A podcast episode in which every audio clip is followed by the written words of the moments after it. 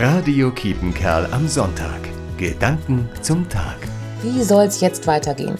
Vermutlich haben uns das alle schon mal gefragt. Wenn Pläne durchkreuzt werden, dann müssen wir uns neu aufstellen und nicht immer liegt direkt auf der Hand, wie das gehen könnte. Das war beim ersten Pfingstfest nicht anders.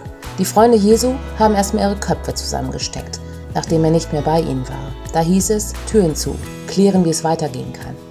Als Seelsorgeteam in Nordholen ging uns das Ende letzten Jahres auch so. Neue Pläne mussten her. Das Team wurde mal wieder kleiner. Wie kann das gehen in unserer eigenen Gemeinde an vier Orten? Seitdem feiern wir Pfingsten, also seit Dezember, denn da klopften Gemeindemitglieder an unsere Tür und schlugen vor, wir könnten uns vorstellen, sonntags Wortgottesdienste zu gestalten. Was halten Sie davon? Eine Menge.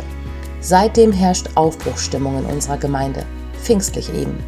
Meine Lernerfahrung, rechne damit, dass jemand an deine Tür klopft. Ich glaube, Gott liebt Neuanfänge. Pfingsterfahrungen sind möglich, jederzeit und aller Orten. Michaela Banz, Nordholm. Radio Kiepenkerl am Sonntag. Gedanken zum Tag.